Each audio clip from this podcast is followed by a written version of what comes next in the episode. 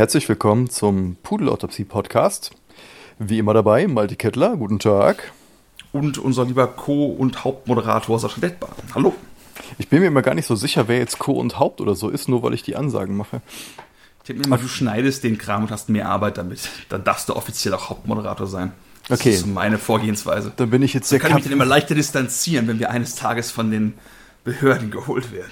Genau, oder von irgendwelchen, irgendwelchen War das seine Idee, Herr Wachtmeister? Irgendwelche Leute, die wir kritisiert haben, die dann äh, quasi durch das Internet radikalisiert wurden und uns irgendwie umbringen wollen, dann kannst du sagen, ich bin nur Beiwerk gewesen. Er war der Kopf der Angelegenheit. Es war alles seine Idee, er hat mich nur gezwungen. Ich Genau. war eine hilflose Person. Bitte. Durch sein charmantes, gewinnendes Auftreten. Genau. Ähm, ja, und wir haben uns überlegt, für heute ist äh, das Thema, was ein sehr omnipräsentes in der Kultur ist und gerade heutzutage ist äh, Wut. Wut. Und genau, erzähl uns doch mal was darüber. Ja, Wut ist, würde ich sagen, gerade sehr omnipräsent. Äh, was habe ich jetzt gerade gelesen? Die Demonstrationen zum Beispiel in Berlin und Stuttgart und München, wo sich die in Anführungsstrichen Wutbürger wieder mal versammelt haben, um jetzt gegen die aktuellen Lockdown-Maßnahmen gegen den Coronavirus zu demonstrieren. Oder die eigene Wut, wenn man äh, Leute im Park sieht, die dann zu fünft mit weniger als 1,50 Meter Abstand in einem Paddelboot sitzen und man eigentlich dann auch direkt den Airstrike einbeordern möchte, um zu sagen, jetzt wird mal für Recht und Ordnung gesorgt. Äh, Das sind aktuell sehr viele Wutmomente oder auch die eigene Hilflosigkeit, wenn man irgendwie versucht, klarzukommen mit der Situation und dann merkt, es geht nicht, irgendwie ist es nicht. ah. Und auch das löst ja schon Wut aus. Das würde ich behaupten, dass Wut gerade bei sehr vielen Menschen in der einen oder anderen Form ein konstanter Begleiter ist. Ja, ich denke auch. Zumal das war auch schon vor der Krise so. Ähm, allgemein mit, was weiß ich, äh, Social äh, Geschichten, was weiß ich, Social Justice Warrior zum Beispiel als dieses, äh, dieses, dieses ganze Themengebiet und diese ganze Begriffskette halt ähm, oder Online-Aktivismus oder Allgemeinaktivismus oder Nazis oder die und die tötet die und die, viele Aufrufe zur Gewalt, äh, Reichsbürger, Wutbürger, Verschwörungstheoretiker und äh, was all dieses, all dieses Summen im Bienenstock, was immer, immer höher wird, ähm, ne, irgendwie miteinander gemein hat, ist halt wirklich so der, der Antrieb der Wut. Der Antrieb der Wut. Also ist Wut etwas, was einen dazu bringt, aus der kleinen Höhle rauszukommen, die Knüppel in die Hand zu nehmen und jetzt endlich diesen verdammten Kojoten zu erschlagen, damit man was zu essen hat. Ich bin gerade in seinem konkreten Wüstenszenario gefangen, aber du weißt, was ich meine. Gerade an Also, Roadrunner denken. miep, miep. Ja, I'm gonna get you. Und, äh, Wobei, das wär ja- ist- Also diese, diese Idee, äh, wenn man jetzt von sowas wie Hunger oder so get, äh, quasi getrieben wird, wie Arterhalt, Sachen, die jetzt nicht richtig verhandelbar sind als biologisches Wesen, was irgendwie Treibstoff braucht, ist das wahrscheinlich noch was anderes. Aber tatsächlich so dieses Ding von, von Wut, ich habe so das Gefühl, dass die meisten Leute merken oder eben das Gefühl haben, dass die Welt immer komplexer wird und immer mehr Anforderungen stellt und du musst immer mehr Dinge wissen, dich mit immer mehr Kram auseinandersetzen und immer mehr Dingens, was sich so in deine Welt rein penetriert, was du da gar nicht drin haben willst. und äh, durch diese Überforderung und diesen, diesen Stressor halt irgendwann einfach diese, dieses Gefühl des absoluten, nicht Grenzüberschritts, sondern Grenzdurchbruchs äh, er- erleiden und dann halt merken, okay, das geht so nicht. Und dann ist das eigentlich so eine, so eine, so eine Abwehrreaktion. Ja, oder auch einfach der Matthias ums Eck, dessen Haus ist größer als meins und noch schlimmer, äh, der Matthias Sammer oder andere A-Prominente, die es gerade zur Zeit gibt, vielleicht Boris Becker oder auch Oliver Kahn, ich denke, man sollte da ausschließlich Fußballer verwenden. Ne? Die haben halt Becker irgendwo ein großes Haus. Wir sollten ausschließlich Fußballer verwenden. Der hat irgendwann auch mal Fußball gespielt. Dass äh, man sich das anschaut und nicht bloß im eigenen Dorf guckt, was passiert denn hier so? Hm, ich bin ein bisschen frustriert, weil, keine Ahnung, der Chef hat die größere Höhle als ich oder den besseren Platz am Lagerfeuer, sondern man guckt halt irgendwie in die Nachrichten, sieht halt, dass irgendwelche Leute auf ihren 600 Millionen Dollar Yachten durch die Gegend schippern und sich dann darüber beklagen, wie schwer es ist, den Lockdown zu ertragen. Dann denkt man so, hm, jetzt bin ich doch ein bisschen, ein bisschen wütend, dass es mir nicht ganz so gut geht. Ähm, also ich glaube schon, dass die moderne Welt dazu beiträgt, dass man diese, diese vieler Wut irgendwo unterliegende Frustration schneller erfährt. Wenn man oft, weil man eher das Gefühl hat, dass ich irgendetwas nicht bekomme.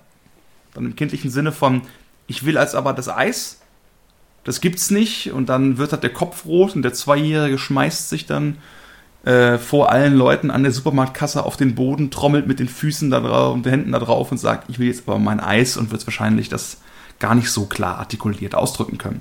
Hm. Das ist auch ein sehr klassisches Bild von Wut. Irgendwas, du willst irgendwas, kriegst irgendwas nicht. Und dann drehst du durch. Und vielleicht dieses, du willst was, kriegst es aber nicht, Gefühl ist irgendwo omnipräsenter in dieser unglaublich vernetzten Welt, wo wir halt alle sehen können, denen es mhm. so viel besser geht, gefühlt, oder deren Leben so viel spannender ist, gefühlt. Oder die so viel mehr besitzen als wir, was dann objektiv stimmt. Und äh, diese Idee der, äh, dieser, es ist ja auch diese, diese mediale Reizdichte. Ne? Also quasi der ganze Kapitalismus ist ja, also Werbung ist ja die, die ganze Zeit darauf aus, dir halt Wünsche in, einzupflanzen. Ne? Und das äh, geht ja. auch weit darüber hinaus, von wegen hier, Produkt X äh, hat folgende Eigenschaften, vielleicht ist das interessant für dich, Konsument Y, sondern äh, durch Werbung äh, ist es ja auch immer so, das Thema hatten wir auch schon mehrere Male, aber das ja. ist ja auch unterliegend bei allem. Dieses Du bist ungenügend, wir haben aber das Produkt, was dich, was dein, diese, diese tiefliegende Ungenügendheit oder Un Ungenügendheit ist kein Wort, du weißt, was ich meine, ähm, ja. eventuell auffüllen kann. So, wir, wir können dein Leben einen Sinn geben mit Produkt XY. Das kostet allerdings so und so viel. Und äh, das quasi das ist ja nicht nur eine Nachricht, die man am Tag kriegt, sondern was weiß ich, wie viele Tausende, je nachdem, wie viele Medien man sich ja. aussetzt. Und ähm, egal, was für starke Filter man hat, ich denke, das kommt früher oder später trotzdem irgendwie durch. Und irgendwie subst das in die Psyche. Egal, ob das jetzt eigentlich deine Philosophie ist oder nicht. Und ähm, das, die ganze, das ganze System, wie wir es kennen, ist halt darauf ausgelegt, dich unzufrieden zu halten, damit du dich bewegst. Ja. Und, ähm, ist es das, was dich so wütend macht? Weil, äh, ganz konkret, du hast ja sogar mal einen Poetry Slam-Text drüber geschrieben, wie wütend dich Werbung macht. Also, was genau daran ist es? Nicht bloß, dass es doof ist, dass es systemisch Mist ist, ein Anzeichen für viele andere Malaisen unserer Welt.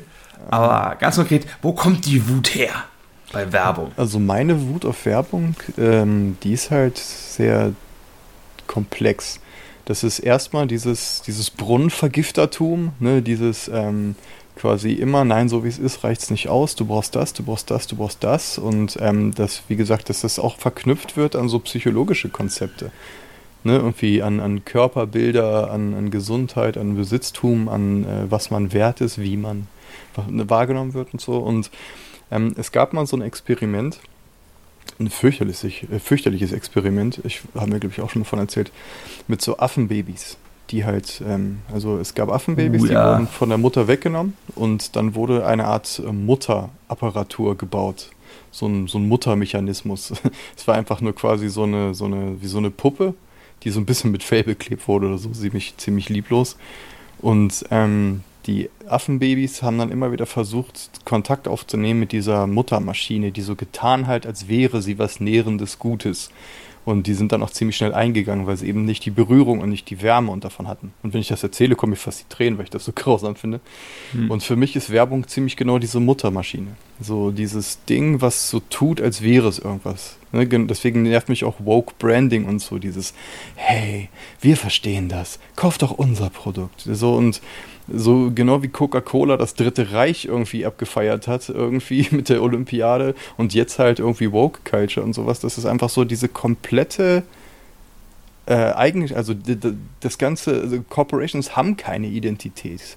Das ist einfach so ein Ding, so, hey, wir wollen das, was ihr wollt, damit ihr was gibt. Und das nehme ich als tiefst als Betrug wahr und als manipulativ und als okkult, so gesehen. Das sind aufgeladene mhm. Siegel. Und, ähm, und für mich ist das tatsächlich so eine Art von böswilliger Hypnose, die darauf abzielt, Sachen zu extrahieren aus dem Menschen und nichts zurückgibt. Und das spricht nicht gegen Konsum. Wie gesagt, ich habe auch gern Shit, irgendwie Gitarren, Videospiele, mhm. sowas. Äh, das meine ich gar nicht so. Ich meine die Art und Weise, wie das gemacht wird, so, so Slide of Hand mäßig. So immer Taschenspielertricks, immer irgendwie, so, das ist so Pickup-Artist-Shit, weißt du, so, das ist irgendwie mhm. ziemlich dunkel und verkommen und ätzend. Ich meine, es wird bestimmt auch Werbung geben, die diese Kriterien nicht erfüllt und die soll es dann von mir aus geben, wenn sie halt sagen, jetzt neu, Produkt Y.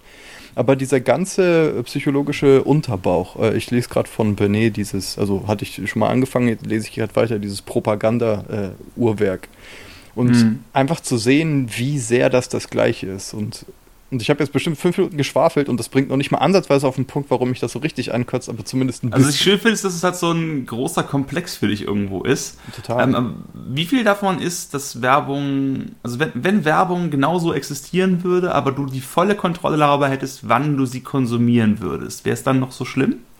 Oder ist das wichtig, dass es so auf einen eindringt?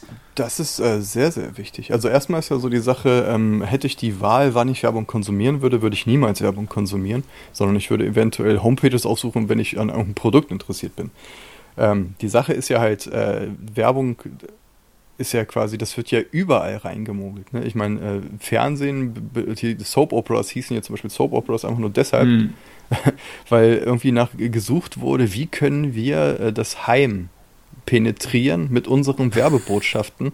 Ach ja, hier, wir machen irgendwas, was billig zu produzieren ist, irgendwelche blöden Geschichten, ist egal. Ähm, wer sucht sich denn freiwillig Werbung aus? Das ist immer nur in, für viele das in Häkchen notwendige Übel, um an irgendwie Content zu kommen, der interessiert ist, weil das einfach mhm. eine der, Merkwür der, der wenigen Monetarisierungsstrategien ist, die es gibt. Und ähm, also, weißt du, was ich meine? Irgendwie so dieses, dass, dass wir überhaupt schon so weit sind, dass es natürlich und selbstverständlich ist, sich irgendwie mit irgendeiner Werbung zu geißeln, um an irgendeinen Content zu kommen, ist schon total verdreht. Wir sind es ja gleichzeitig auch gewohnt, äh, für Content äh, selten näher zu bezahlen, würde ich mal behaupten, oder teilweise auch gar nicht zu bezahlen. Wir sind dann so tief drin in der Kostenloskultur in manchen Bereichen, was auch so eine guten Seite hat. Ich will jetzt gar nicht sagen, dass es schlecht ist irgendwo. Mhm. Ne? Früher war es halt ganz klar, okay, du kannst, keine Ahnung, Staffel 1 des beliebten Animes Attack on Titan nur gucken, wenn du ihn dir irgendwie auf DVD bestellst. Genau. Ich sagte vor der Unterbrechung, dass äh, wenn man sich eben äh, Attack on Titan Staffel 1 angucken wollte, musste man das irgendwie sich entweder kaufen als VHS, DVD-Kollektion, ausleihen, also irgendwie wirklich da Geld reinstecken. Und wir sind mhm. halt durch die Piraterie auch so gewohnt, dass es nichts kostet oder durch Netflix und so fast nichts kostet. Ne? Das heißt, es ist schon, also Netflix ist wahrscheinlich doch wesentlich fairer, aber es ist dann sehr schwierig, weil die Technologie ist uns erlaubt, nur das zu konsumieren, was wir möchten, für oft dann fast keinen Preis mehr. Und das ist zumindest in der Marktlogik dann schwierig, weil ich bin auch immer super gegen Werbung, sehe aber, dass der eine oder andere, gerade bei YouTube oder Podcast, das ist ein super Beispiel tatsächlich, hm. ne?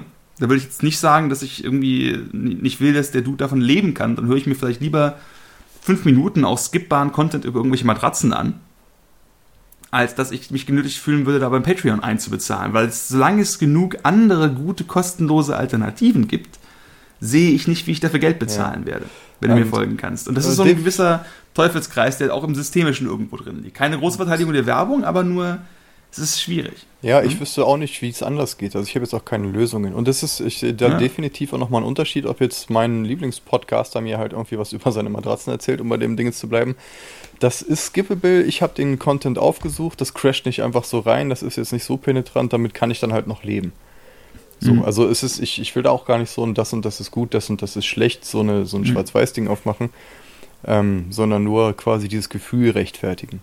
Und äh, ja, klar, es gibt Sachen, da komme ich dann halt damit klar irgendwie. Ähm, dann gibt es aber mhm. auch andere Sachen, wie Sam Harris zum Beispiel, der sagt, ich kann nicht guten Gewissens irgendeinen Sponsor annehmen und der dann irgendwie Einfluss darauf hat, was ich sagen kann und was nicht. Halt, ne? Irgendwie, gerade wenn der mhm. irgendwie relevant Player in irgendwas ist, womit man sich jetzt beschäftigt oder so.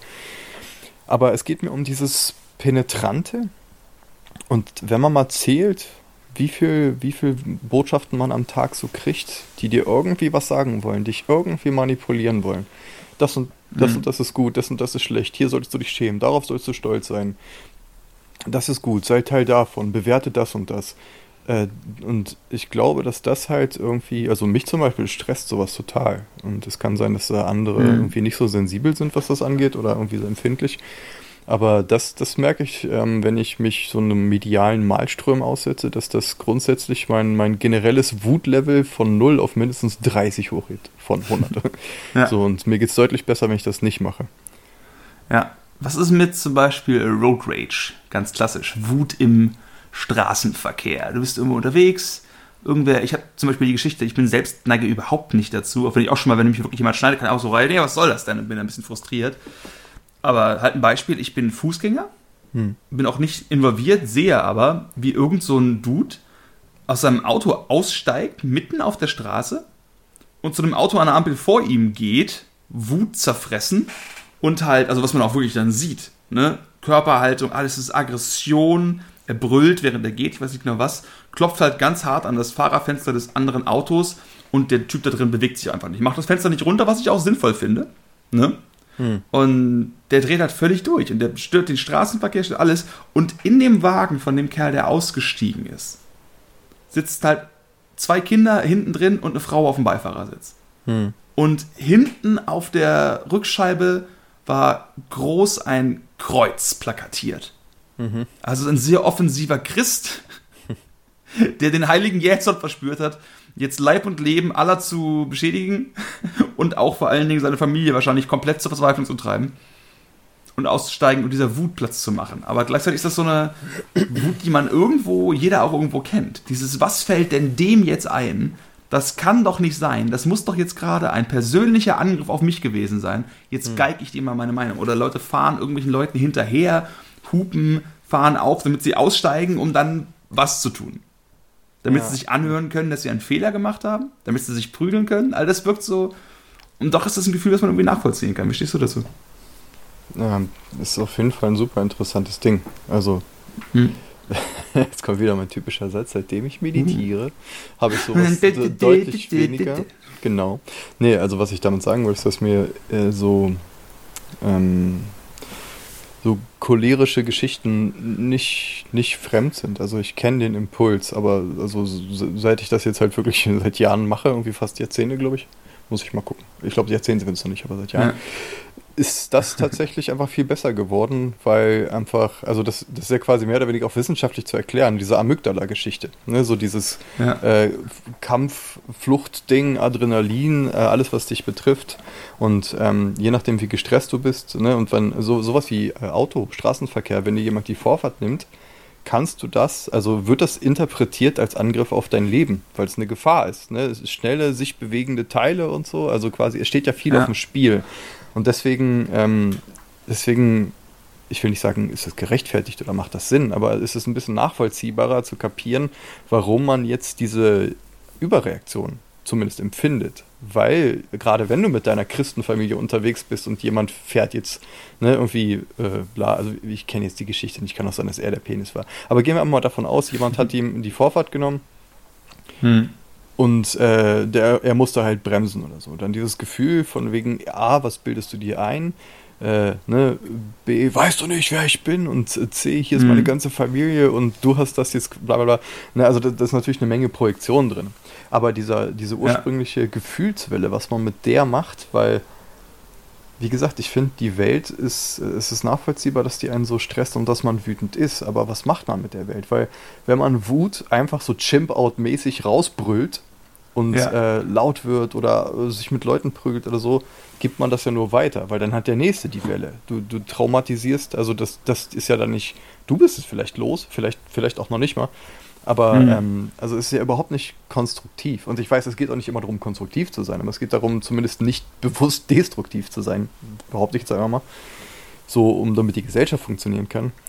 Und mhm. ähm, ja, also wenn ich sowas sehe, habe ich auch immer das, dieses, dieses, dass, dass man Leuten ansieht, wie viel Wut da dran ist und ich versuche bei solchen Leuten das Trauma zu sehen und das zu verstehen, aber ich finde es super unangenehm, gerade weil von den Leuten auch voll viel Gefahr ausgeht.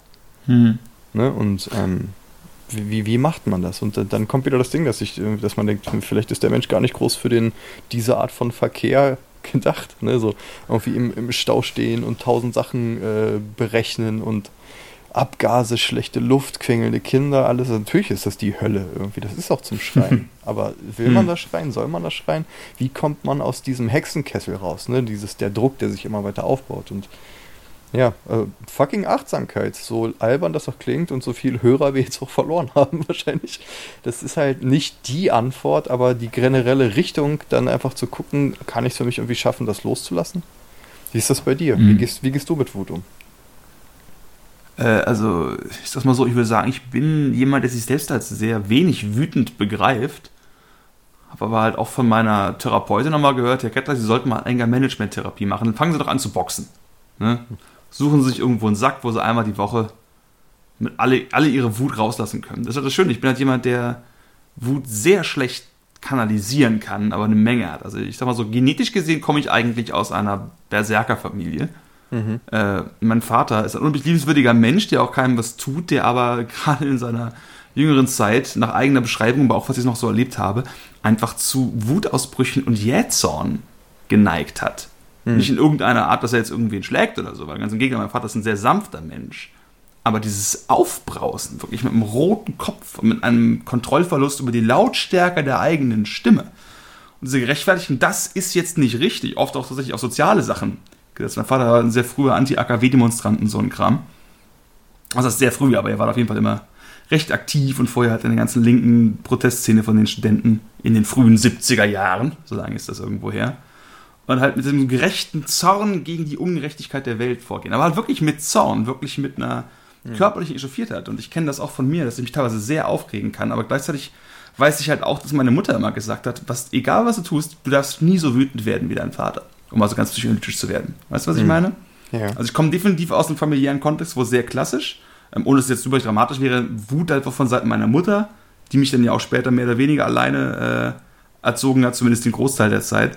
Äh, Wut ist schlecht. Punkt. Mhm. Ne? Aber Wut heißt ja immer, ich will irgendwas und krieg das nicht. Äh, egal, ob es gerechtfertigt ist oder nicht, ist ein frustriertes Gefühl von, warum kann das nicht so gehen, wie ich das möchte? Und dann immer so, was sind die Strategien? Runterschlucken, du bist schuld, nicht die anderen sind schuld spielt auch Videospiele und sei depressiv. Ne? Aber halt nicht, weil ich kein wütender Mensch bin, sondern meine, meine Wut sich nie diesen Ausdruck irgendwo gesucht hat. Hm. Ich immer den Fehler bei mir eher suche oder eher gar nicht merke, dass ich wütend bin und irgendwie es in Traurigkeit verwandle. Das heißt, so eine Art von angestauter Energie irgendwo habe. Hm. Das ist, finde ich eigentlich ganz spannend, weil das ist schon Wut, die irgendwo darunter liegt. Auf jeden ne? Fall. Das, und ganz starke, eine große Wut sicherlich auch, die sich aber eben nicht zeigt in Road Rage oder sowas in der Richtung. Und in den kurzen Momenten, wo ich da mal explodiere, ist es aber so, als würde halt quasi ein Deckel hochgehen. Hm. Ne? Und der Rest wird eingelagert. Genau, also ich habe schon, wenn ich an Schlägereien denke, habe ich immer eher Angst, dass ich jemanden töte, als dass irgendwas anderes passiert. Weißt du, was ich meine? Ich habe Angst vor dem Kontrollverlust. ja. ja. genau. Ich ja. habe ne, also ganz klar, ich habe halt Angst vor dem Kontrollverlust, dass ich irgendwie mich für drei Sekunden nicht im Griff habe und dann also ich fühle mich oft wie so ein, Elef wie so ein, wie sagt man, äh, wie so ein Elefanten, Seelo, wie heißt denn die Seeelefant, ne? Und wenn der sich halt umdreht, macht er halt gelegentlich aus Versehen irgendwelche kleinen Seeelefanten platt. Das will der gar nicht. So fühle ich mich oft. Du, was ich mache? immer ein bisschen Angst, dass Momente der Unvorsichtigkeit zu großen Schmerzen anderen Leuten führen. Was auch gelegentlich passiert tatsächlich. Gut, dass du Lehrer bist. auch nicht Wut, sondern Tollpatschigkeit. Bam. Ja, ja, ich verrechne immer, dass ich mich irgendwie umdrehe und dann den kleinen Matthias aus Versehen über den Schulhof trete. Nicht mit Absicht, also, ups, Entschuldigung. Genau. Aber ja, ich denke, das ist meine Form irgendwo, Wut zu empfinden. Ich kenne natürlich, also ich würde aber sagen, dass es tatsächlich sehr hilft, irgendwie konkret tatsächlich mit Kindern Umgang zu haben, was ich ja auch beruflich sehr viel tue, weil die sind einfach wütend. Hm. Das ist halt so, du gehst durch die Welt und alle so, hm, welche Wut erfahren wir, würde ich sagen, größtenteils? Weil so klar, Road Rage, das sind konkrete Momente der Wut. Aber wann haben wir wirklich jemanden, der uns wirklich anpault und anbrüllt? Vielleicht, wenn wir betrunken sind und alles eskaliert, okay, aber es ist doch eher so ein wie, wir müssen uns jetzt mal unterhalten. Oder passiv-aggressives, ja, nee, das wollte ich jetzt nicht machen. Oder warum hast du dich nicht gemeldet? Oder, okay, ich habe mir das irgendwie anders vorgestellt und alle gucken ganz betreten. Weißt du, was ich hm. meine?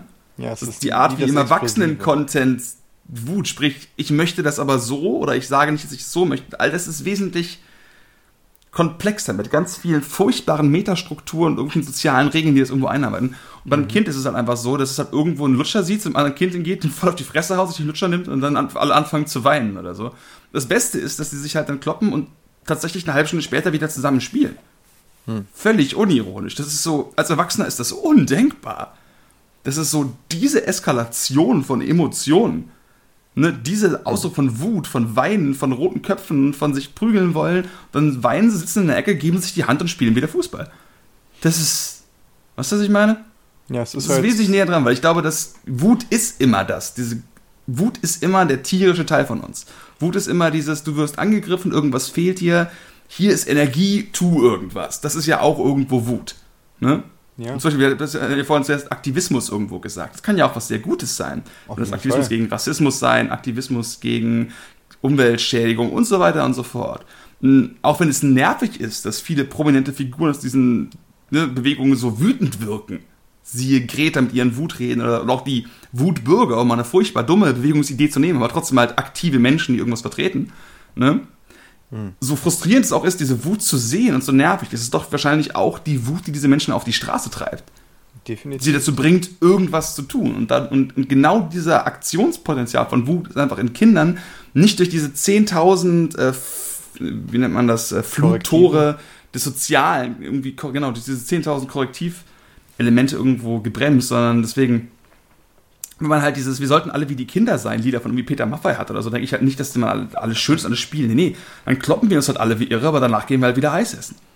Hat auch was, ne? Hat auch was, genau. Und das habe ich das Gefühl, dass ich plötzlich mit Wut, weil Wut plötzlich in meinem Alltag so vertreten ist, weil eben Kinder ihre Gefühle den Lauf geben, inzwischen wieder besser umgehen kann und mir auch mal erlaube, wütender zu sein. Hm. Das ist, glaube ich, so ein Lehrerding. Ich glaube, deswegen können auch viele Leute Lehrer irgendwann nicht mehr, nicht mehr ausstehen im Sozialen weil du irgendwann merkst, du hast so eine soziale Situation und denkst, okay, das ist jetzt Kindergartenkacke. Weißt du, was ich meine? Mhm. Das sind jetzt irgendwelche nicht ausgesprochenen Gefühle und wir setzen jetzt die beiden dahin und reden darüber. Und du machst dann auch mit Erwachsenen. Ungewollt wahrscheinlich. Das kommt halt und das sind diese ne? Momente, wo dann Lehrer sagen, wenn ich eines Tages so sein will, willst, du musst mich sofort ohrfeigen und einsperren, bis ich wieder normal geworden bin. genau. Kommt halt drauf an, wie man das meint. Also erstmal äh, kann man natürlich auch dazu neigen, das zu romantisieren mit der, äh, je nachdem wie Kinder umgehen, weil es geht nicht, es gibt ja nicht wie Kinder umgehen, es gibt immer nur die Kinder, die du kennst. Und es gibt mhm. äh, ne, traumatisierte Kinder, es gibt irgendwie wohlerzogene Kinder, es gibt irgendwie Probleme, alles Mögliche. So und ähm, also quasi. Hungrige Kinder, es gibt sehr hungrige Kinder. Da war ich eins von.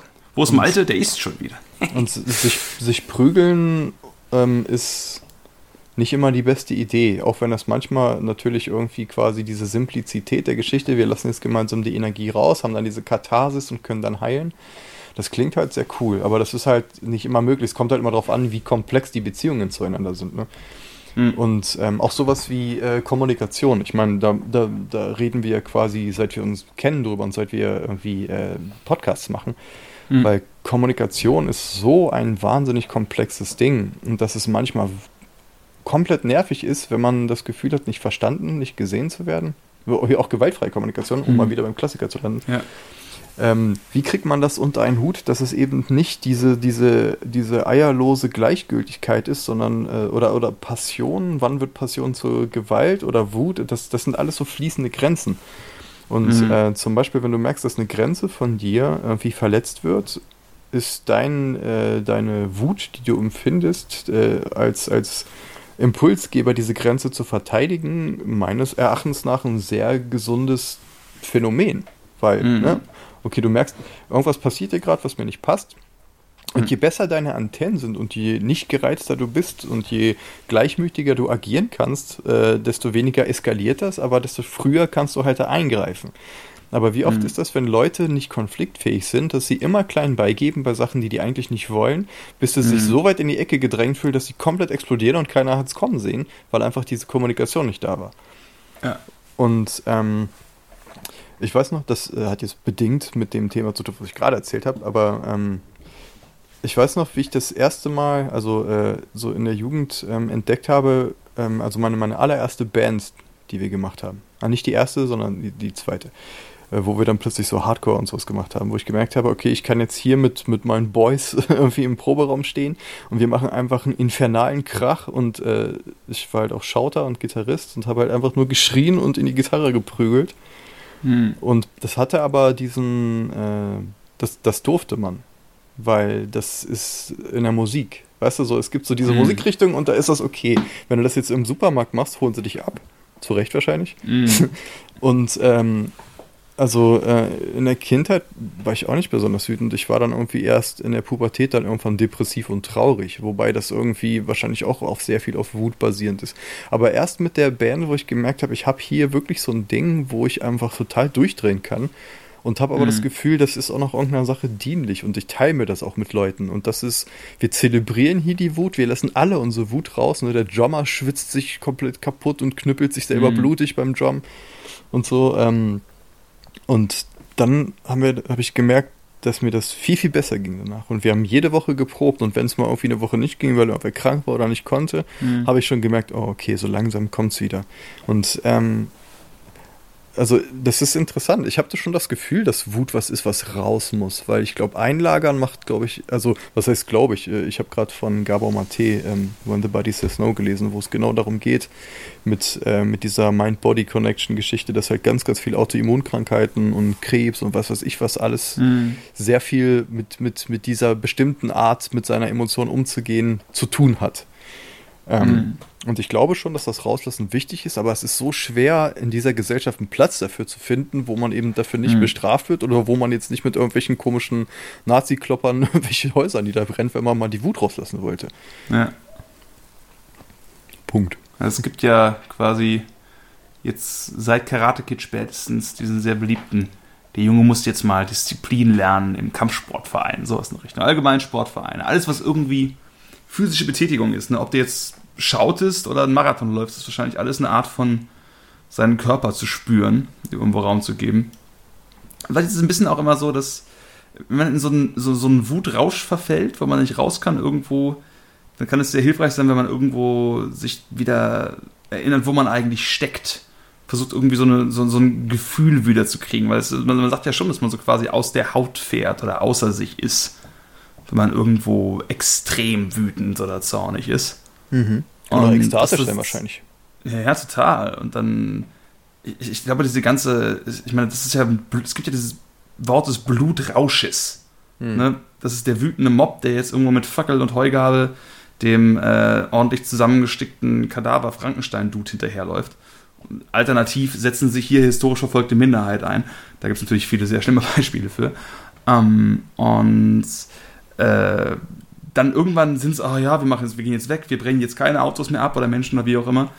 Und aber in diesen Momenten, dieser Rausch des Rauslassens, des Get him, weißt du, was ich meine? Wo sie mhm. alle mit, also man kennt es natürlich eher aus filmischen Darstellungen oder Romandarstellungen. Ich weiß also nicht ja, genau, wie viel davon so ist, aber genau, Progrome, all das, ne, aus den Nachrichten, der wütende Mob, der irgendwen auf der Straße zusammenschlägt, äh, da gibt es ja viele aktuelle Beispiele für in tausend Varianten. Sei es irgendwo der rechte Mob, der irgendwo den Ausländer verfolgt. Äh, oder, keine Ahnung, in Nigeria, wenn dann irgendwelche Leute der Hexerei beschuldigt werden und dann aus ihren Geschäften geprügelt werden. 10.000 verschiedene Beispiele aus den verschiedensten Spektren. Aber man darf schon davon ausgehen, dass es irgendwo den Leuten, es ist sehr brutal zu sagen, dass ihnen dieses schreckliche Verhalten Spaß gemacht hat oder so. Aber irgendwo dieser Reiz des, der Aufregung Wut, Zorn, einfach dieses, plötzlich kannst du das sein, was sozial vorher in keinster Weise akzeptiert ist. Nämlich mhm. gewalttätig. Ich glaube schon, dass die Leute, die halt irgendwo auf den guten linken 1. Mai-Demonstrationen dann da irgendwelche äh, Autos umkippen und anzünden, dass denen das auch eine Menge Spaß macht. Das ist wahrscheinlich sehr schwer, das einzugestehen, weil es dann plötzlich wirkt, als würde man nur Randale machen, was wahrscheinlich partiell auch stimmt. Ähm, aber ich glaube, das ist ein großer Faktor. Das ist schon so ein, ne, du hast das Adrenalin, du hast die krasse Situation und wenn du halt so einen Mob hast, bist du ja eigentlich der, der die Situation selbst herbeigeführt hat. Es ist ja kein Selbstschutz vor irgendwas, aber trotzdem ist es dieses Anschwellen von Agens, von Selbstwirksamkeit. Hm. Also ne? ist auch je nachdem, wie du das framest. Du kannst ja sagen, ich gehe auf die Straße, weil mich die Umstände dazu zwingen und demonstriere mhm. dadurch was. Das ist ja, ja eigentlich ja. die Idee dahinter. Aber ja. definitiv spielen da mehrere Mechanismen eine Rolle. Ja, ja. Und ähm, in dem Buch, was ich gelesen habe, äh, da war eine interessante Unterscheidung. Mal gucken, ob ich die noch äh, zusammenkriege. Zwischen also ich habe es auf Englisch gelesen, das äh, ist manchmal ein bisschen, ein bisschen blöd mit der Trennschärfe der, der Begriffe. Aber auf jeden Fall wurde ein Unterschied gemacht zwischen, ich glaube, Wut und Rage. Also halt mm. irgendwie Anger and Rage war das da. Mm. Das halt äh, Anger oder ne, ähm, Wut, das ist, mm. was du empfindest. Wie gesagt, wenn. Ich glaube, auf Deutsch wäre das Ärger und Wut. Also Ärger das sanftere und Wut dann der Genau, zum Beispiel. Okay. Nimm bei Ärger und Oder Wut und Zorn. Es gibt ja viele. Hm? Dass, dass, dass man bei, äh, dass du dich ärgerst, wenn jemand eine Grenze bei dir durchbricht, was dir zu nahe kommt oder mhm. dir ne, irgendwie sowas. Halt eine, eine, normale Geschichte, wo es sinnvoll ist, das zu äh, spüren. Mhm. Und Wut oder Rage dann wirklich das Ding ist, den anzuschreien oder so. Mhm. Und das Interessante, äh, der interessante Gedanke, den ich noch nie hatte in dem Buch war, ähm, dass das quasi gegensätzliche Gefühle sind und nicht eine Verstärkung voneinander. So, Mhm. Nämlich, dass das Ärger was ist, was verletzlich ist. Dass du merkst, okay, das ist passiv, dir geschieht etwas und du möchtest nicht, dass dir das geschieht. Und Mhm. dieses, dieses Gefühl von wegen, das ist ein bisschen das Gefühl von Opfer sein auch. So von wegen, oh, ich Mhm. werde gerade ü- übervorteilt. Ne? Jemand Ja. äh, nutzt mich in irgendeiner Form aus. Ähm, dass dann Wut hebt das auf, weil du plötzlich in sowas Aktives kommst. Du bist dann plötzlich der, der jetzt dadurch äh, in, in die Aktion gehoben wurde und du verteidigst Ja. jetzt die Grenzen und so. Und ähm, dieses Buch äh, macht den Vorschlag, erstmal dieses erste Gefühl zu akzeptieren, bevor man in das zweite wechselt, weil das zweite das erste überschreibt. Hm. Und ähm, da, ich bin noch nicht, ich habe das noch nicht so richtig durchdacht, aber irgendwie fand ich das interessant. So fürs, hm, okay, Ja. also die, dieses, das Aushalten von wegen, es ist okay, dass ich jetzt so fühle, es ist auch gerechtfertigt, dass ich so fühle, aber halt erstmal das Fühlen und nicht das sofortige Wegschieben in eine Reaktion, weil dann spürt man das ja schon wieder nicht. Ja, ja. Ich glaube, dass das äh, ein klassisches Beispiel ist gerade für diese halbstarken Wut. Also dieses, ey, was guckst du so? Mhm. Ne, dieses, du fühlst dich irgendwo. Also, ich meine, es ist ja schwierig, weil wie, wie genau willst du mit 14- bis 18-jährigen Jungs darüber reden, gerade wenn die ein starkes Männlichkeitsbild haben und Angst haben, das zu verlieren, das verteidigen wollen? Das ist, was sie gerade empfinden, ist Angst. Ne? Und ein Gefühl, du bist schwach und du hast Angst, dass dir irgendwas passiert. Ist also, ey, was guckst du so? Ne? Ist da eher. Ähm, ich glaube, es ist sehr schwer, da rational so ranzutreten, dass halt all diese Macht, diese Dominanzprozesse, dieses andere Niedermachen irgendwo eigentlich Selbstschutz ist, weil man überfordert ist von der Situation, so ein bisschen wie Werbung eigentlich. Ne? Gerade wenn du irgendwo reingedrängt wirst in diese Rolle, du musst dich jetzt irgendwo verteidigen oder du hast Angst, dass dir irgendwas genommen wird. Im schlimmsten Fall hast du auch die Erfahrung gemacht, dass das passiert. Und dass du dann an, also es wäre halt im Idealfall tatsächlich so, dass man dann dieses Angstgefühl nimmt und dieses Sorgengefühl, das akzeptiert und das annimmt. Ähm, aber gleichzeitig geht es halt eben nicht nur kon konträr zu diesem anderen Gefühl der Wut, sondern auch äh, kon konträr oft zum Selbstbild. Tatsächlich. Also wenn Definitiv. die- viele von den Leuten, die extrem oft ihre Wut in dieser physischen Form so rauslassen, werden lieber und gerne als Schläger und wütende Menschen gesehen, aber zumindest gefürchtet und respektiert, als als äh, schwache Menschen, die sich hinstellen ne, und sagen, ah, das, ist ja die irgendwie- typische gewaltfreie Kommunikation, ist ja, okay, du hast mich jetzt geohrfeigt und das tut mir auch wirklich weh und ich bin darüber sehr traurig und das greift mich sehr an. Aber wir können sicherlich darüber zurechtkommen, wenn du und ich nur vernünftig sind. Dann ist ja erst recht so, was, was ist denn das für eine kleine Memme? Weißt du, was Ja. ich meine? Und das Ne, ist weil- das Ding, Ja. ähm, da, da wird es wirklich, wirklich richtig interessant. Weil da kommt Mhm. man so in, in Gefilde von, ähm, von diesem Wort, was ich eigentlich sehr, sehr verabscheue, zumindest wie es benutzt wird, dieses Toxic Masculinity. Aber das passt wunderbar da rein. eben, da ist halt wirklich so, da, wenn man das, genau das damit meint, dann könnte man sogar darüber reden. Aber also für mich ist das Ja. der Begriff halt Weißt sehr was ich an abgeledert. Schopenhauer richtig toll finde? Hm? Dass Schopenhauer ein ganzes Kapitel in diesem einen Buch, was ich von ihm halb gelesen und nie verstanden habe, hat, wo er sich nur über Ehre aufregt. Als Konzept. Mhm. Und wenn du sagst, dass Ehre einfach die dümmste Erfindung aller Zeiten ist, weil Ehre ist etwas, was dir immer nur weggenommen werden kann. Mhm. Ne? Du kannst halt der schlimmste vergewaltigende, mordende Bastard der Welt sein, wenn aber keiner deine Ehre in Frage stellt, weil sie sich nicht trauen, hast du die Ehre. Aber in dem Moment, wo irgendjemand deine Ehre in Frage stellt, ist sie weg, bis du sie wiedergeholt hast. Weißt du, was ich meine? Das ist dieses Konzept der Fragilität, dieser toxischen Maskulinität irgendwo, dass irgendjemand kommen kann, um dir deine Männlichkeit wegzunehmen. Und dass das Ja. alles, was damit zu tun hat, natürlich riesengroße Angst und Schwäche ist und sein muss, es aber nicht so wirkt, weil solange du in der Lage bist, alle zusammenzuschlagen, die dich bedrohen oder sagen, ey, red doch mal über deine Gefühle, musst du dir halt keine Sorgen machen, dass es sich irgendwie negativ widerspiegelt, weil eben diese Ehre nur dann in Gefahr kommt, wenn jemand kommt, um sie dir wegzunehmen. Deswegen sind alle Ideen von irgendwelchen weisen Leuten in modernen Gesellschaften, die sagen, wir müssen die Männer zurück zur Ehre bringen. Ne, Das ist Quatsch, das kann nicht funktionieren. Das ist einfach riesengroßer Bockmist. Sorry, das war so ein kleiner Rent darüber.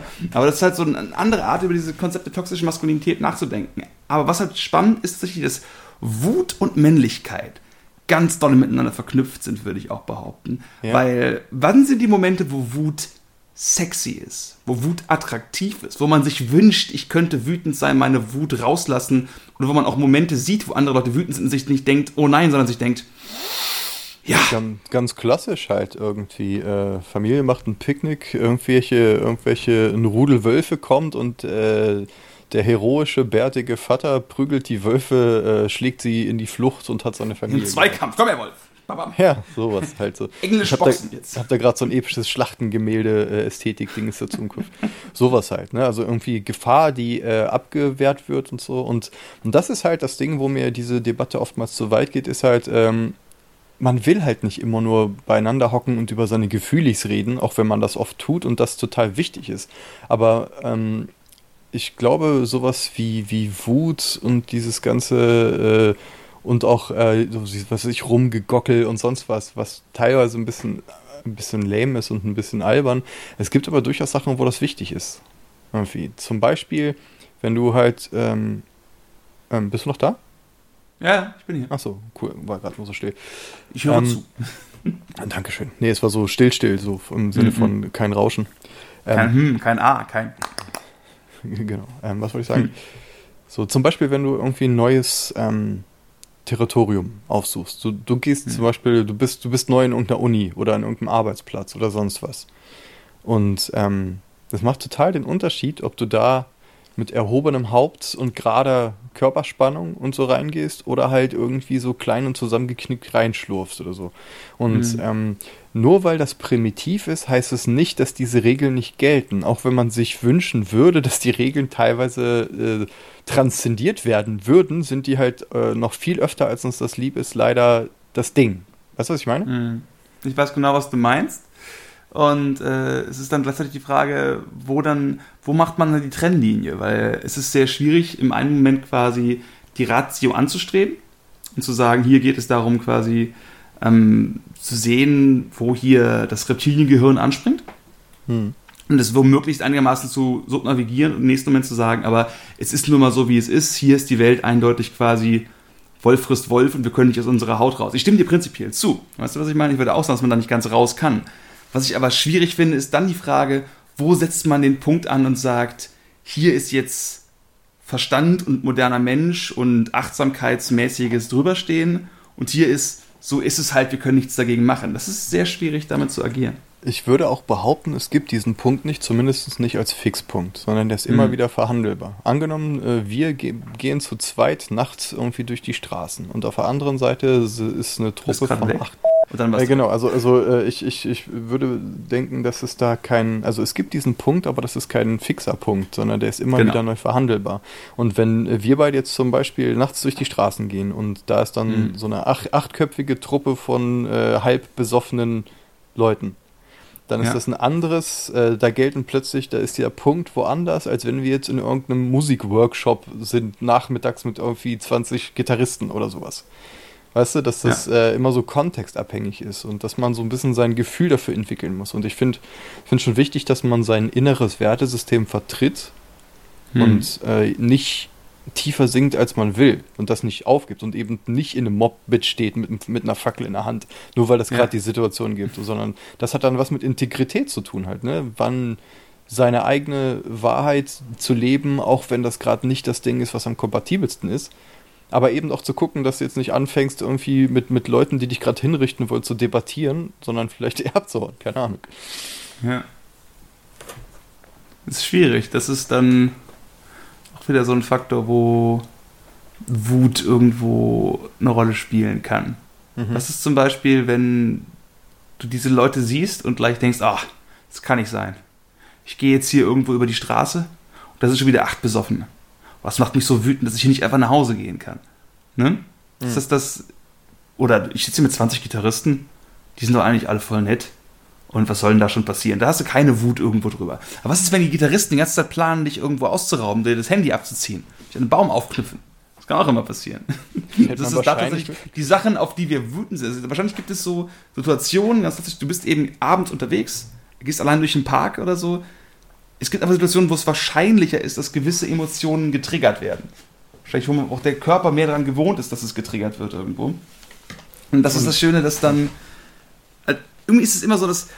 Wut ist vielleicht deswegen gerade für mich so frustrierend, weil ich habe ja gerade eben gerantet über irgendwie Ehre und das ist so ein Kram, das ist einfach nur Quatsch, ist, dass ich glaube, ein Teil von mir sehr gern in einer perfekt kontrollierbaren, rationalen Welt leben würde.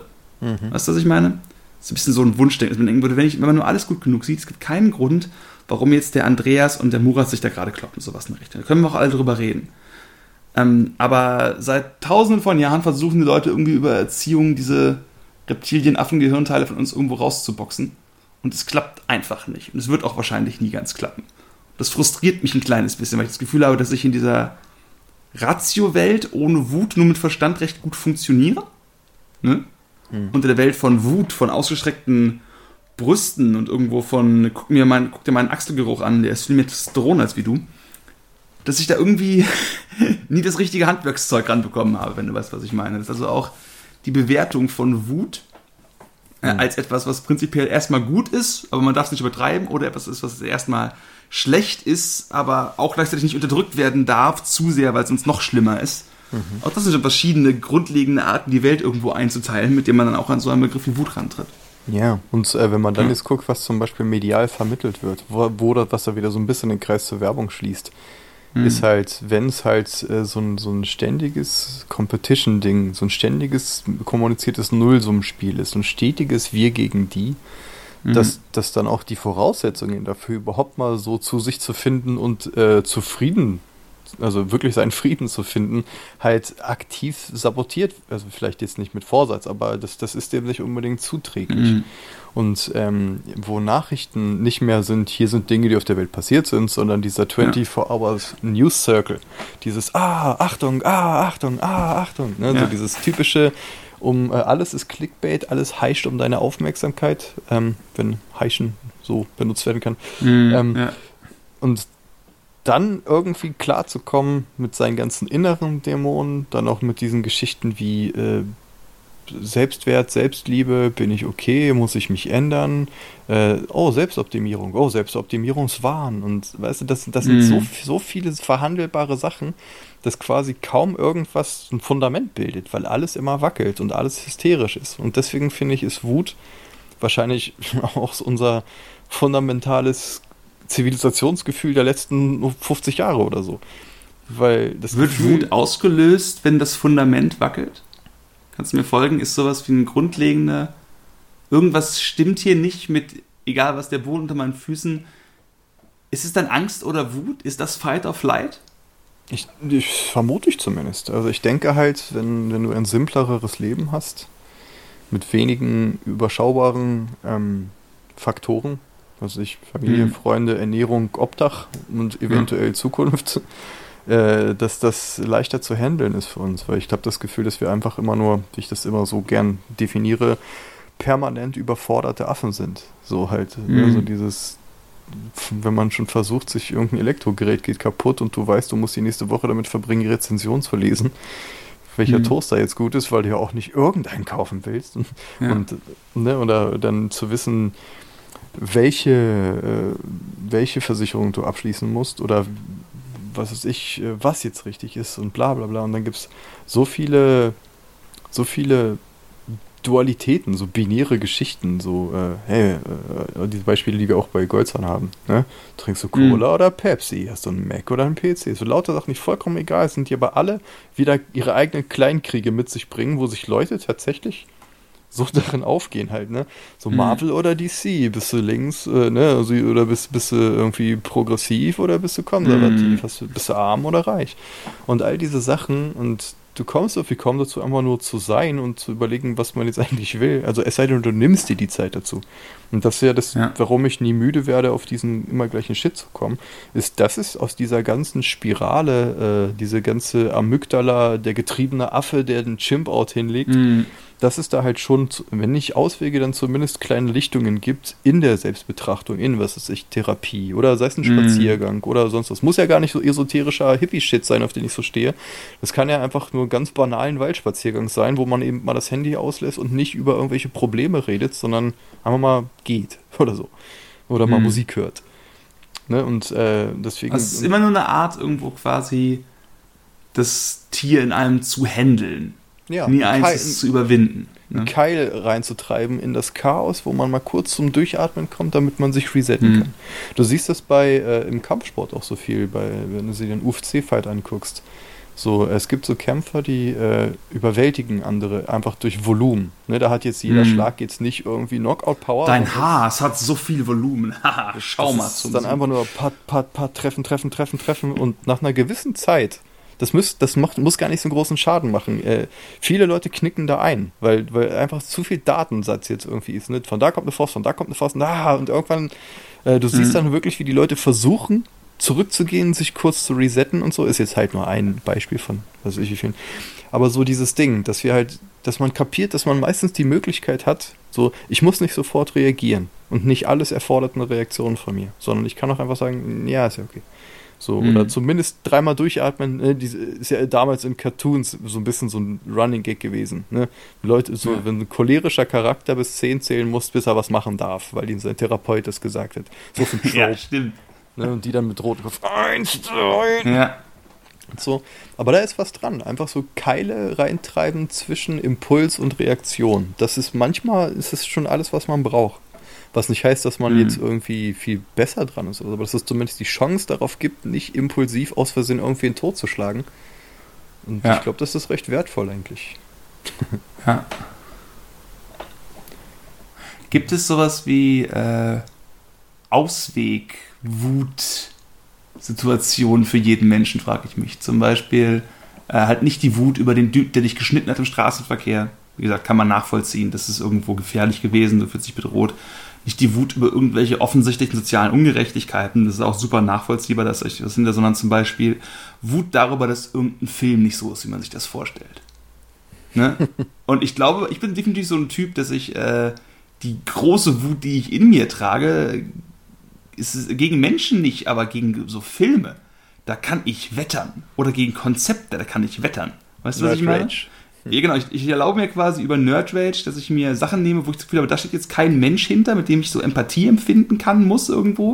Und das ist irgendwie so eine Sache, was natürlich auch nicht stimmt, weil jeder, der ein Buch geschrieben hat oder einen Film gedreht hat, wird sich ja auch Mühe gegeben haben damit. Ne? Ja, wie furchtbar die geworden sind. Und auch eine schlechte Idee ist jemand, der glaubt, das war jetzt eine gute Idee. Ne? Trotzdem ist es so, wenn man halt nur das Werk hat, und deswegen glaube ich, kann ich mich so viel über Filme wie, keine Ahnung, äh, über Joker oder über Star Wars oder über Transformers oder so super aufregen spüre aber wesentlich weniger für genau diese wichtigen sozialen Themen eigentlich. Das ist ganz interessant eigentlich. Das heißt, das ist meine, wie wisst ihr schöne Kommentar? Äh, wenn all die Energie, die, die Leute reinsetzen würden, sich in YouTube-Kommentaren irgendwo darüber zu prügeln, wer der bessere Captain bei Star Trek gewesen ist, wenn diese Energie in die Medikamentenforschung oder sonst was gesteckt worden wäre. Weißt du, was ich meine? Hm. Dann wäre unser ganzer Planet irgendwo super. Aber das ist halt so, dass wir auf diese Art und Weise vielleicht auch in der Lage sind, so mal als Hypothese, ähm, sozial zu funktionieren, während wir diesen tierischen Impulsen irgendwo so quasi ausgelagerte Arenen geben, sag ich mhm. mal. Ne, bei den einen ist es dann eben Fußball oder Kampfsport und bei, wie, wahrscheinlich bei den Nerds ist es dann, ist dann irgendwie Videospiele und darüber, wer jetzt äh, den besseren Batman irgendwo abgegeben hat, mit bis zu Doxing-Skandalen und privaten Home Invasions oder sowas in der Richtung.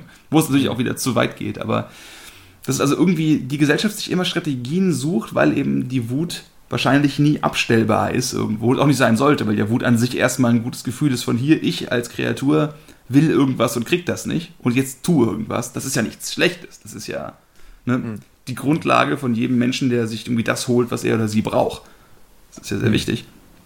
Und das ist dann aber, wenn es dann quasi zu gefährlich wäre, wenn jetzt jeder sagt, ich gehe jetzt irgendwo zum Chef und hau ihm auf den Kopf, damit ich Chef bin, dass man eben sagt, okay, dann, keine Ahnung, haben wir jetzt halt Schachclubs. Oder, keine Ahnung, Buchclubs, wo man dann auch stricken kann oder so. Und da geht dann halt die Wut in die Stricknadeln rein. hm. Ja, ich glaube, ähm, dass es echt wichtig ist. Also, wir können ja langsam zu, zum, zu unserem tollen Fazit kommen. Wir sind ungefähr bei einer Stunde gleich. Mhm. Ähm, mhm. Also, äh, rein subjektiv gesehen, ohne jetzt da irgendwie zu viel recherchiert zu haben oder so, kann ich auf jeden Fall sagen, dass es für mich elementar wichtig ist, Dinge zu haben, in die ich viel Energie investieren kann. Und teilweise muss das definitiv physisches sein. Irgendein Sport, irgendwas oder so. Äh, einfach mhm. weil ich kann noch so viel über Sachen nachdenken und über Sachen erzählen und schreiben und Lieder und sonst was. Wenn ich nicht wirklich physisch irgendwas tue, sei es wie gesagt Schreien damals mit der Band oder heute ja. Klett, Klettern oder sowas, das ist eine andere Art von, von Energie, die dann weggeht. Und wenn man wirklich irgendwie, was weiß ich, äh, zwei Stunden Bouldern war oder was weiß ich, Kettlebell oder sonst was, ähm, hat man einfach nicht mehr die, du kannst irgendwie einfach nicht mehr wütend sein, wenn du vollkommen kaputt bist. Und mhm. diese Art von, ich nenne das immer kaputt gespielt, so wie wenn man als Kind den ganzen Tag draußen gespielt hat und dann zum Essen nach Hause gekommen ist und dann dieses Gefühl der körperlichen Schwere hatte, die aber total schön war. Weißt du, was ich meine? Mhm. So dieses, ja. ah, ich trage keine Spannung mehr in mir, weil ich alles einfach aufgebraucht habe. Und ich glaube, dadurch, dass wir größtenteils irgendwie vor irgendwie in Screentime verbringen und alles nur noch abstrakt ist, jetzt mm. natürlich sehr generell gesprochen, ist es nicht alles so, aber für dieses Bild, was ich gerade bemühe, ist es halt so, dass wir zu viel im Kopf sind und im Abstrakten und zu wenig im Konkreten und in der Physis. Und ich glaube, dass auch gerade in, in intellektuellen Kreisen die Physis zu sehr vernachlässigt wird. Kann man dann sagen, dass jetzt im Zuge der ganzen Corona-Lockdown-Geschichte vielleicht jetzt insgesamt in der Breite mehr Leute Probleme haben, diese Art von Physis zu erfahren. In einen oder anderen Worten, wir deswegen quasi auf einem großen gesellschaftlichen Wutpulverfass sitzen, was sich irgendeinen Ausweg suchen muss. Und wenn dieser Ausweg irgendwelche komischen Reichsbürgerdemonstrationen in Stuttgart sind, oder dass jetzt Bill Gates in allem schuld ist oder so, interessant. Gute. Das ist einfach nur eine Art, das irgendwie die Energien des Körpers irgendwo weiterzuleiten. Das ist eine gute Idee, das hatte ich jetzt gar nicht im Kopf, nee, aber ähm, also ich glaube, es ist ja zweierlei. Du kannst ja auch so äh, Lockdown und sowas einfach nutzen, um für dich zu Hause einfach ein bisschen mehr zu machen, aber das ist halt schwer. Ich glaube, die meisten Leute, ich zum Beispiel, krieg's nicht hin. Also es gibt Leute, die das hinkriegen, definitiv. Der aber in der Mehrzahl bin ich skeptisch. ja, das ist das Ding. Man könnte es halt nutzen, also bla. Aber ähm, ja, es kann durchaus sein, dass so äh, Leute, die sonst ihre Physis halt durch andere Sachen erlebt haben, dass das nicht mehr der Fall ist und dass das halt ein großer Faktor ist, der so dieses, dieses, diesen Kessel, diesen Druck auf dem Kessel echt erhöht. Und keine mhm. Ahnung. Also ich bin da für Push-Ups, aber wir können, auch, wir, wir können auch Bill Gates anzünden, wie ihr wollt. Für Push-Ups und du kannst dann oben das Bild von Bill Gates haben, wo du immer so einmal mit dem Kopf gegen gehst. Warum auch immer. genau. Ja, ist ein sehr fruchtbares Thema. Ich denke, das würde uns ja. zumindest irgendwie als äh, mit Dreingabe noch weiter beschäftigen in vielen anderen ah. Podcasts, weil Wut ist, ist ein Interess super interessantes Ding, finde ich. Genau, von dem, was ich so gehört habe, für mich auch ein sehr definierendes Ding. Definitiv. Okay, Definitiv. cool. Wunderbar. Dann, Herr, Herr, Kettler, ich bedanke mich wie immer zutiefst. Herr, Herr Dittbahn, es war wunderschön. Und ja, dann äh, bis dann. Bleibt gesund und macht Push-Ups. Bye, bye. Ciao.